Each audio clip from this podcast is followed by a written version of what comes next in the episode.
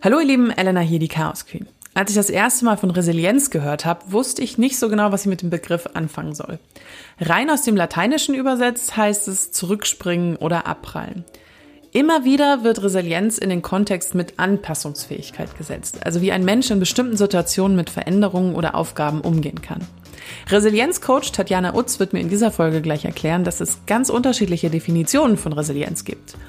Oft wird Resilienz aber heutzutage mit Stress in Verbindung gesetzt. Also wer resilient ist, kann gut mit Stress umgehen. Da stellt sich mir natürlich die Frage, kann ich das lernen? Und wenn ja, wie?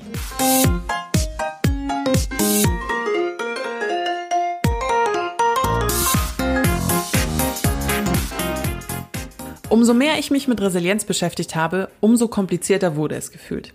Ich kenne Stresstraining aus dem Job. Also wenn zum Beispiel die Personalabteilung dann eine Schulung einem gibt oder irgendwie sowas. Wer gut mit Stress umgehen kann, geht gefühlt leichter durchs Leben. Aber wie lernt man es genau, resilient zu sein? Was beeinflusst Resilienz und haben wir über diese Faktoren überhaupt Macht? Wie zum Beispiel finanzielle Sicherheit, Charakterstärke, positives Denken? Hallo liebe Tatjana und danke, dass du da bist in, in dieser Chaos Queen Folge. Freut mich sehr. Ja, hallo liebe Elena, vielen herzlichen Dank für die Einladung. Ich freue mich auch sehr dabei zu sein. Mir ist vor ein paar Wochen, ist noch gar nicht so lange her, das Thema Resilienz in einem anderen Podcast über den Weg geschrubbt sozusagen. Das war ein ganz langer Podcast von, äh, ich glaube, Radio Wissen oder so.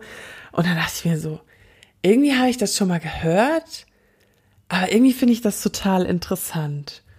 Und dann bin ich über dich gestolpert, dank Google, denn du bist Resilienztrainerin und Coaching auch zu dem, oder machst Coachings zu dem Thema, um es jetzt mal so zu sagen.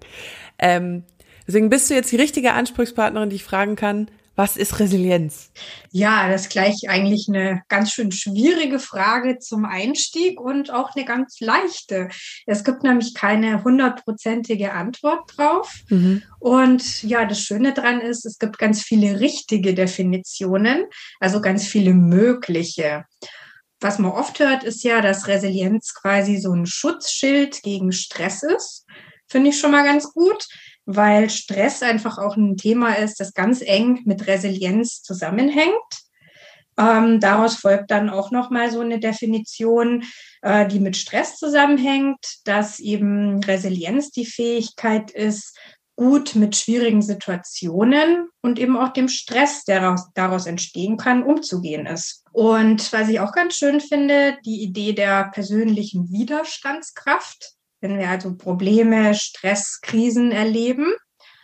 Und ja, ein Bild, das ich sehr schön finde, ist, kommt eigentlich aus der Physik, äh, wenn wir uns vorstellen, dass wir so einen Luftballon zusammendrücken und den wieder loslassen und der wieder in die ursprüngliche Form zurückkommt, dann haben wir eigentlich die physikalische Definition von Resilienz, nämlich dass etwas, auf das Druck ausgeübt wird, wieder zurückgehen kann in seine ursprüngliche Form.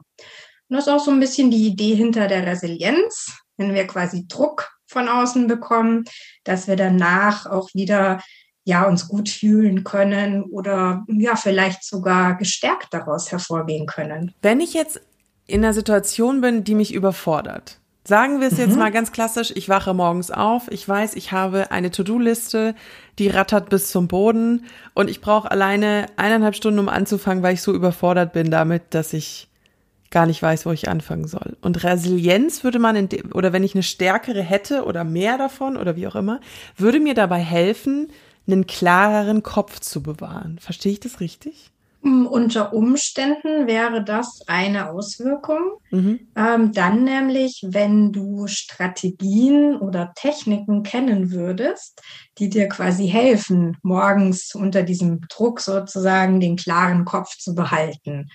Und das wäre eben auch schon so ein Teil der Resilienz, also Strategien im Umgang mit Stress und eben da nicht so, du hast es schon genannt, ausgeliefert zu sein, sondern eben selbstwirksam da auch was dagegen tun zu können.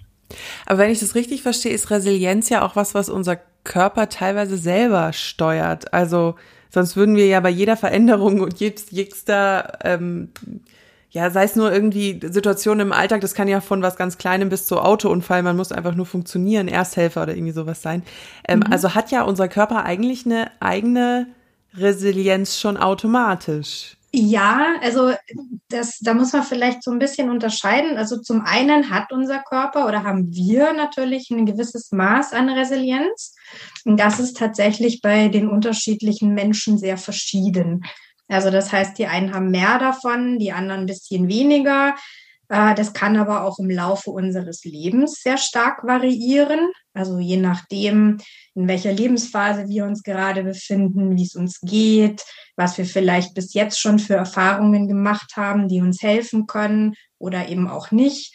Gibt auch so Menschen, die bekommen schon ganz früh von zu Hause aus äh, sehr viele Strategien mit auf den Weg, die sie stärker machen, die ihnen helfen, mit schwierigen Situationen umzugehen. Ja, und andere müssen das so ein bisschen lernen oder können das lernen. Müssen tun wir ja erstmal gar nicht. Finde ich schon mal ganz wichtig. Das stimmt. Was ist denn zum Beispiel von zu Hause aus so eine Strategie, mit sowas umzugehen? Ja, also jetzt habe ich es eigentlich, habe ich ja eine Sache schon genannt.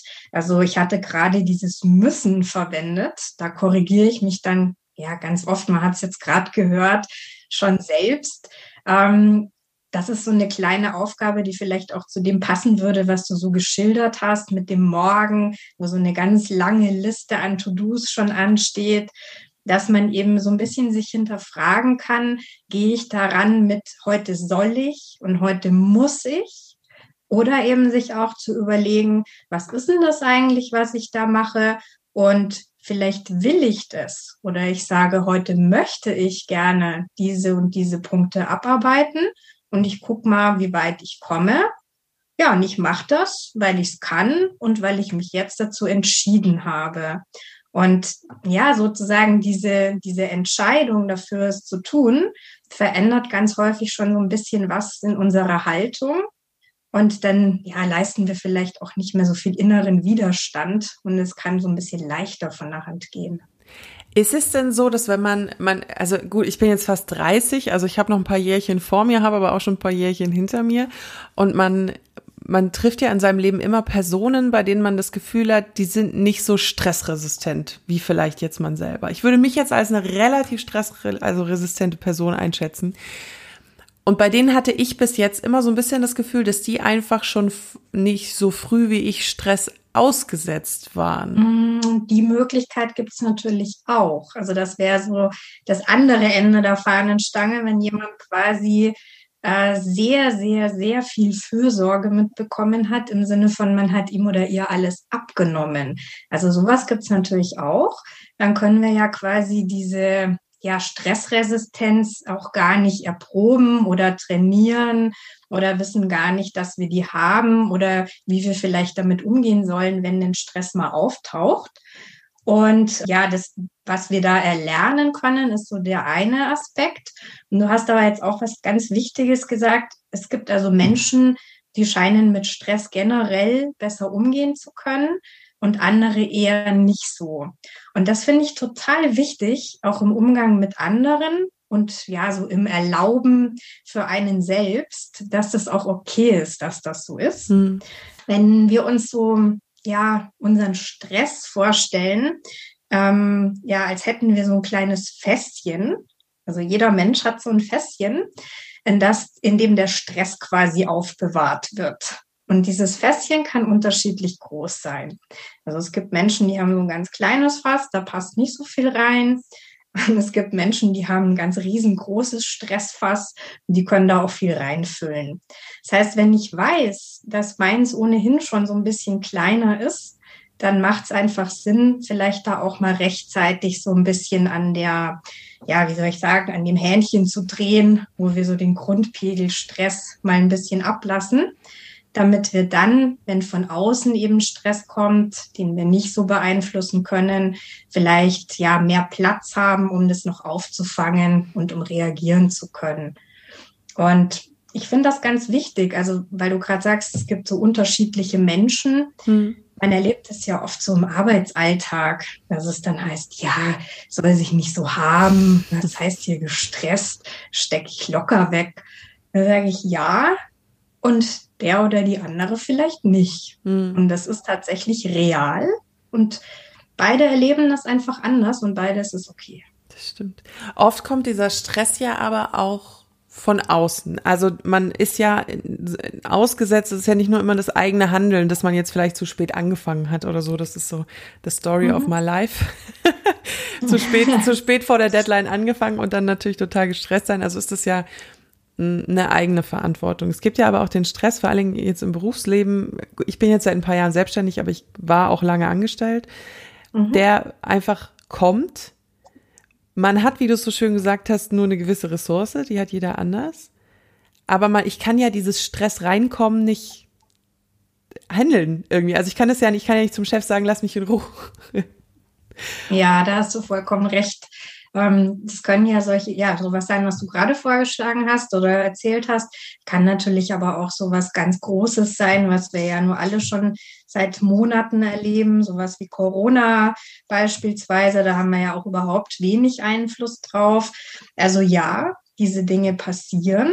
Und ja, wie gesagt, eine Sache haben wir schon genannt. Man kann so ein bisschen den Grundlevel an Stress versuchen zu reduzieren, bevor der von außen noch oben drauf kommt.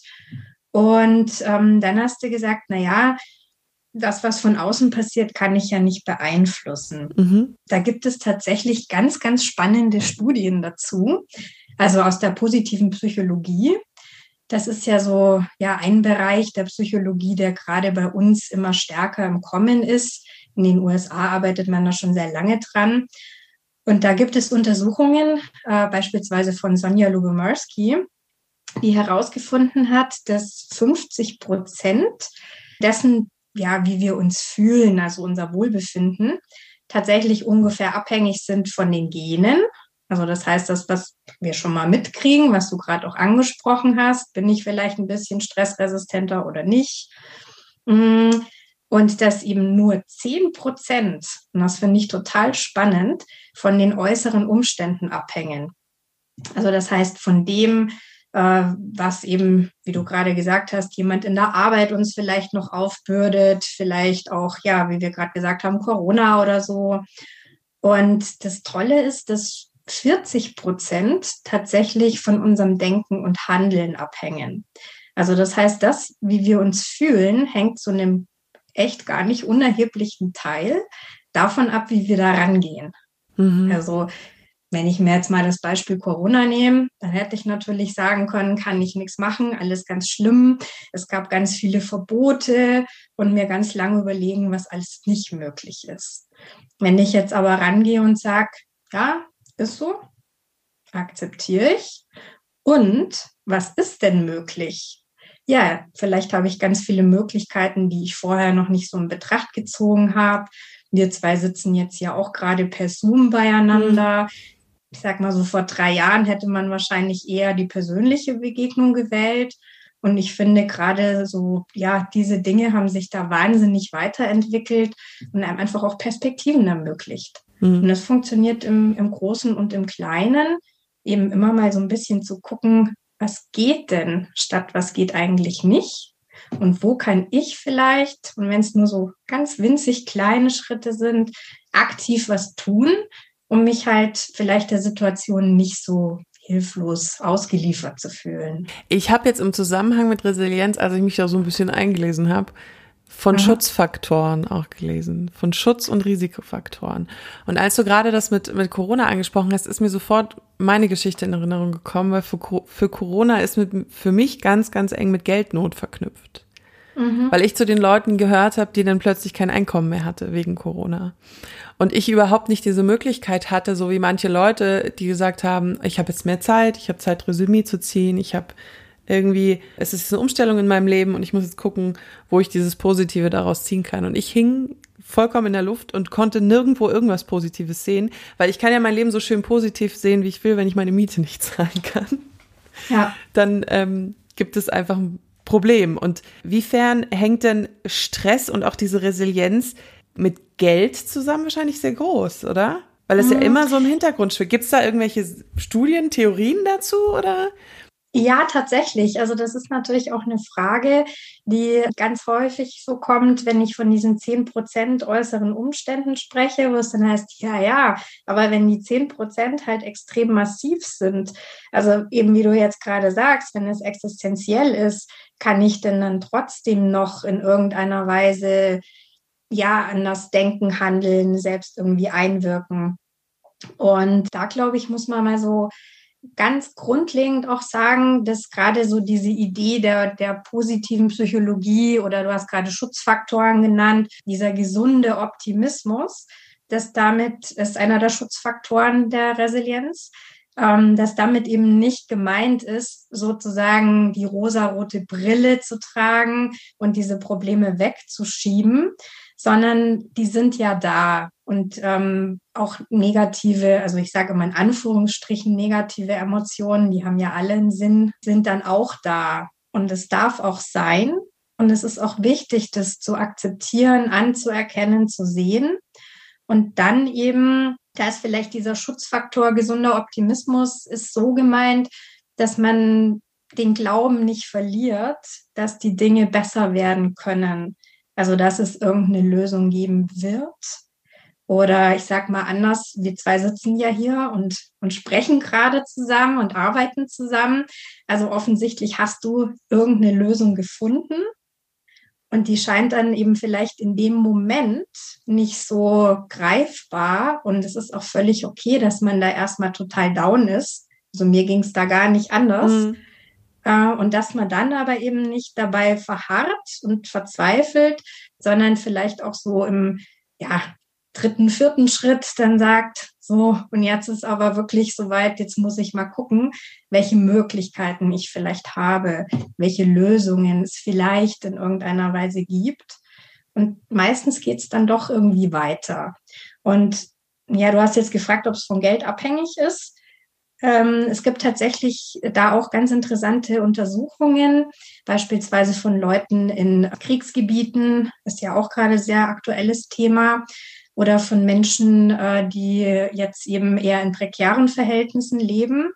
Und es ist tatsächlich so, äh, dass dort die Leute sogar eher ihr Wohlbefinden stärker steuern, beziehungsweise dass es eben in Ländern, in denen die Menschen sehr wohlhabend sind, nicht umgekehrt ein höheres Wohlbefinden gibt oder eine stärkere Resilienz. Und es gibt ja diese, diese Studien ähm, von Zwillingen auch, mhm. wo man dann weiß, dass die, wenn die zum Beispiel in unterschiedlichen Familienverhältnissen aufwachsen, ähm, dass es eben nicht zwingend von der Umgebung abhängig ist, wie sich die Resilienz entwickelt. Wenn man jetzt selber merkt, ich meine, du bist jetzt Coach, also zu dir werden ja nicht mhm. Leute kommen, die sagen, mir geht's hervorragend, ich brauche keine Hilfe. Ähm, Eher hast, selten. Ja, eben. Du hast vorhin schon Methoden und Strategien angewendet. Ähm, gibt es eine einfache Methode, Strategie, die meine HörerInnen durchführen können? Jetzt so salopp oder sagst du, oh, das wird jetzt kompliziert? Mm, nee, also da gibt es tatsächlich ganz schöne, relativ einfache Dinge, würde ich sagen. Mhm. Wenn ich mir zum Beispiel mal angucke, ja, es gibt sehr wirksame Fragetechniken. Aber die hat man wahrscheinlich auch schon auf die eine oder andere Weise mal gehört. Die Frage ist halt nur, macht man sie dann auch? Und ich glaube, das ist so ein bisschen der Schlüssel. Mhm. also das wirklich konsequent zu tun, auch dabei zu bleiben. Und eine Frage, die ich mir zum Beispiel abends wahnsinnig gerne stelle und die echt wirksam ist, ist, welche drei Dinge liefen denn heute eigentlich gut? Mhm. Ja, das habe ich auch schon ein paar Mal ja, gehört, ja. Hast du auch schon ausprobiert? Ja, ich habe es mir vorgenommen, aber ich glaube tatsächlich, dass ich das noch nie gemacht habe. Das kam vor zwei mhm. Jahren auch mal in dem Podcast hier vor, als ich mit einer Psychologin mhm. gesprochen habe. Ich glaube, ich habe das nie durchgezogen, tatsächlich. Mhm.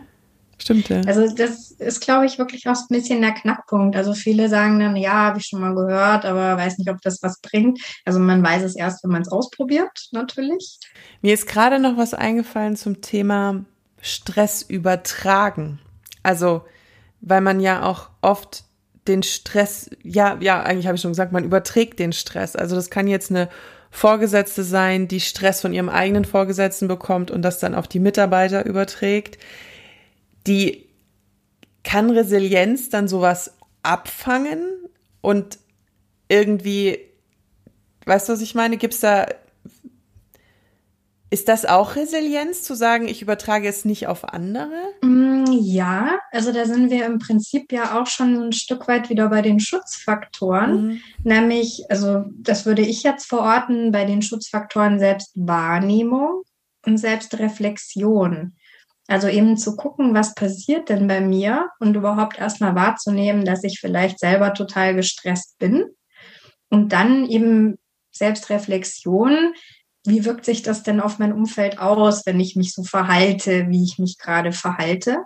Und das kann eben zum Beispiel sein, dass ich dann, braucht man so ein bisschen Ehrlichkeit zu sich selbst natürlich auch, ja, feststellt, dass man eben vielleicht andere auch ein Stück weit stresst. Also ist natürlich auch in deren Verantwortung, sich stressen zu lassen. Also es sind immer so beide Seiten, denke ich.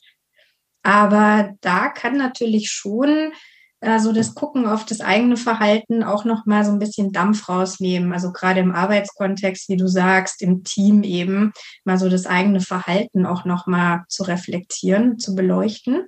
Und das sind tatsächlich auch so Themen, mit denen viele Leute ins Coaching kommen. Hat Resilienz denn auch Nachteile? Ja, das ist eine, eine sehr spannende Frage. Da ist man jetzt mal so geneigt zu sagen, nee, gar nicht, je mehr, desto besser. Prinzipiell stimmt es ja auch. Ich glaube aber, das ist mit der, mit der Resilienz so ein bisschen auch wie mit dem, mit dem Glück oder dem Wohlbefinden. Es sollte jetzt nichts sein, was man quasi erzwingen möchte, also wo man eben sagt, ich muss jetzt jeden Tag bestimmte Übungen machen oder an meinen Schutzfaktoren arbeiten, dann würde ich vielleicht eher noch mal so ein bisschen das Gegenteil auch erreichen, mm, sondern eben so ein bisschen entspannter ranzugehen und auch zu sagen, Ehrenrunden sind erlaubt. Also wenn ich jetzt mal feststelle, oh, hatte ich doch eigentlich schon gelernt oder da dachte ich, bin ich total resilient und plötzlich komme ich vielleicht wieder in so ein altes Verhaltensmuster zurück oder mache was, was ich eigentlich schon lange nicht mehr tun wollte im Verhalten. Und dann einfach auch zu sagen, ja, dann ist es halt jetzt gerade so oder in der Phase habe ich vielleicht nicht das Maß an Resilienz, das ich mir wünschen würde hm. und es dann auch einfach einzunehmen. Das, findest du, dass Resilienz zurzeit ähm, im falschen Kontext benutzt wird manchmal? Weil ich habe jetzt vor allen Dingen, was so äh, in Firmenstrukturen angeht, statt zu sagen, also ich für meine Hörerinnen, damit jetzt wissen, was ich meine, mhm. wir reden von einer von vier überforderten Mitarbeitern, die zu viel Arbeit haben. Die Chefs mhm. sagen, ja, irgendwie stimmt das nicht so wirklich. Die kriegen jetzt ein Stresstraining. Also sie kriegen keine neue Mitarbeiterin oder einen Mitarbeiter, sondern sie kriegen ein Stresstraining. Mhm. Also wenn ich der Mitarbeiter wäre, ich wäre ja stinksauer. ja, also das knüpft ja eigentlich auch so an die Frage an, kann Resilienz schädlich sein? Und ich sage jetzt mal, gerade im Unternehmenskontext würde ich da antworten, nur wenn sie falsch verstanden oder instrumentalisiert wird. Und das ist tatsächlich so ein Thema, also das erlebe ich gar nicht so selten dass dann auch Unternehmen mal anfragen und sagen, ja, wir brauchen mal dringend ein Resilienztraining, damit unsere Mitarbeitenden ein bisschen widerstandsfähiger werden. Mhm. Mm, so ist es nicht gemeint. Mhm. Also natürlich kann ich äh, gewisse Techniken oder eben auch ja, Arbeit am Mindset bieten, wie man so schön sagt. Ähm, zum einen müssen das die Menschen aber immer noch selber wollen. Und zum anderen heißt es ja nicht, wenn ich quasi ein Resilienztraining verordne, dann sind alle sozusagen noch viel leistungsfähiger und ich kann noch viel mehr Stress draufpacken und noch viel mehr Arbeit reinpressen. Das funktioniert in der Regel nicht so gut. Und deswegen finde ich es auch immer wahnsinnig wichtig, dass da äh, tatsächlich auch die verschiedenen Hierarchieebenen involviert sind. Mhm um eben tatsächlich auch äh, dann mal ganz offen ansprechen zu können in so einem geschützten Rahmen, wie das denn wahrgenommen wird auf den verschiedenen Ebenen und was jede und jeder da tun kann. Hm. Resilienz ist nämlich nicht gleich Leistung. Ne? Das ist es. Nein, das wird ganz häufig verwechselt. Hm. Ähm, es hilft uns vielleicht eben unsere Leistung besser zu erbringen, aber das ist nicht die Ausgangsposition oder nicht das Ziel. Dann danke ich dir für deine Zeit, Tatjana. Und auf ein stressfreies Leben. ja, herzlichen Dank für das schöne Gespräch. Resilienz ist also schon eine Frage der Übung. Wer positiv denkt, wird leichtfüßiger durchs Leben gehen. Denn, und mit dem Punkt hatte Tatjana ja wirklich recht, obwohl äußere Umstände meine finanzielle Lage 2020 sehr negativ beeinflusst haben, irgendwie ging es ja dann doch weiter und ich arbeite immer noch als freie Journalistin. Das ist natürlich ein sehr krasses Beispiel, aber ich verstehe, wie sehr finanzielle Not einen aus dem Gleichgewicht bringen kann, weil ich finde, dass dieses Thema oft von der Wohlstandsgesellschaft so ein bisschen unter den Tisch gekehrt wird. Also so nach dem Motto, äh, denk doch positiv, dann wird schon alles weitergehen und du hast dann genügend Geld, um dein Leben zu sichern oder so. Äh, finde ich so ein bisschen fies. Du brauchst einem, der Geldprobleme hat, nicht sagen, denk positiv. Ich glaube wirklich, wir können lernen, mit Stress umzugehen, aber ich glaube nicht, dass die gestresste Gesellschaft im Job oder so mit Resilienztraining jetzt komplett gefixt werden kann. Denn ich habe das Gefühl, da wird schon ganz viel schön geredet, vor allem wenn man in die Firmenstrukturen oder so zum Beispiel geht. Aber selbst Freizeitstress. Oft sind es äußere Faktoren wie zum Beispiel gesellschaftlicher Druck, Ansehen und so weiter, die einen da beeinflussen, wie ich muss auf die Geburtstage, ich muss auf die Hochzeiten, äh, ich muss mich mit meinen Freunden so und so oft treffen, etc. pp. Angeblich sind diese äußeren Faktoren laut Tatjana ja nur 10 Prozent. Es kommt mir aber unglaublich wenig vor. Wie ihr seht, ich habe mich, ich muss mich mit dem Thema noch ein bisschen mehr beschäftigen. Trotzdem, mein Fazit der ganzen Folge, wie sie auch gesagt hat, positive Psychologie.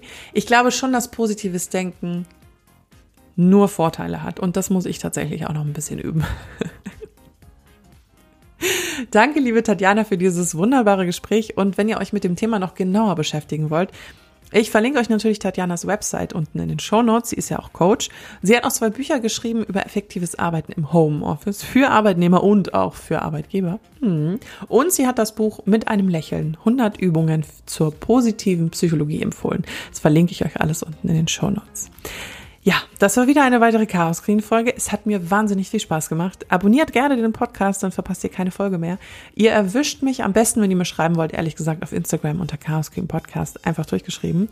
Und ich komme jede zweite Woche raus, wenn ich den Rhythmus mal wieder einhalte. Ich nehme es mir immer so vor, Leute. Ich nehme es mir immer so vor. Anyway, ich wünsche euch noch einen wunderschönen Morgen, Mittag oder Abend. Bis ganz bald. Eure Elena.